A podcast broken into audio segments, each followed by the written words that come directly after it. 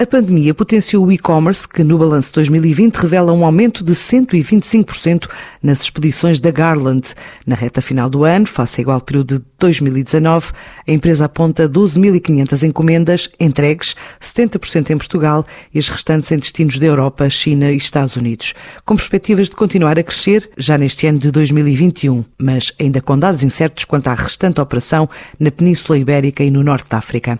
Mesmo assim, a empresa prevê que o crescimento se assente até final de fevereiro, já a contar com as encomendas de Natal e do período de saldos, revela o Caras Lindas, diretor de operações de logística do Centro da Maia. A Garland, basicamente, nesta área do e-commerce, tem crescido nestes últimos anos e, portanto, e achamos que isto é para durar e para continuar. Portanto, e nós temos notado essa tendência desde 2016. Portanto, tem sido uma tendência crescente, mas efetivamente, desde a altura de março, a altura do lockdown, esse crescimento foi muito mais acentuado. Esse aumento foi também amplificado nesta altura de promoções, nomeadamente de Black Friday e pré-natal. Eh, os nossos principais eh, destinos basicamente dividem-se por ramo de atividade.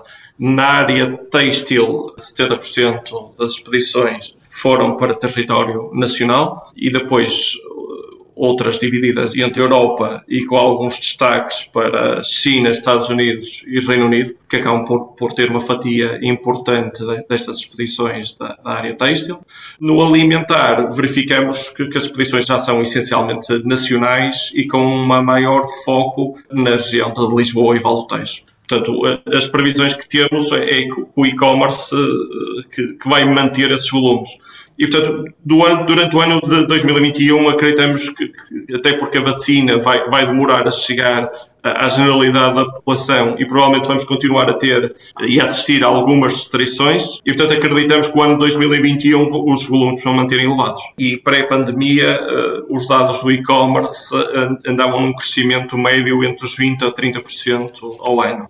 Esse objetivo, com esta pandemia, eh, foi largamente ultrapassado e, portanto, houve, de uma forma generalizada, também uma aceleração digital que também ajudou estes processos de compra online, acentuados neste ano e achamos que no ano 2021 que se vão manter. Portanto, a Garland é uma empresa portuguesa eh, com mais de 240 anos e tem, estado nesse processo de, de expansão internacional. Portanto, atualmente estamos presentes no mercado espanhol e, e, no mercado de Marrocos e depois noutros mercados, mas, mas num regime já de parceria. E esse crescimento internacional diria que, que, que, atualmente estão um bocadinho condicionados também com o que verificarmos nos mercados, fruto desta pandemia e das restrições que a mesma também trouxe. Mas certamente, pela experiência que, que tem anterior, Marrocos é um mercado mais difícil do que Espanha, porque já é um mercado africano. A Garland reconhece assim que a pandemia potenciou o crescimento da área de negócio de e-commerce, espera agora continuar a crescer neste ano novo que está a começar.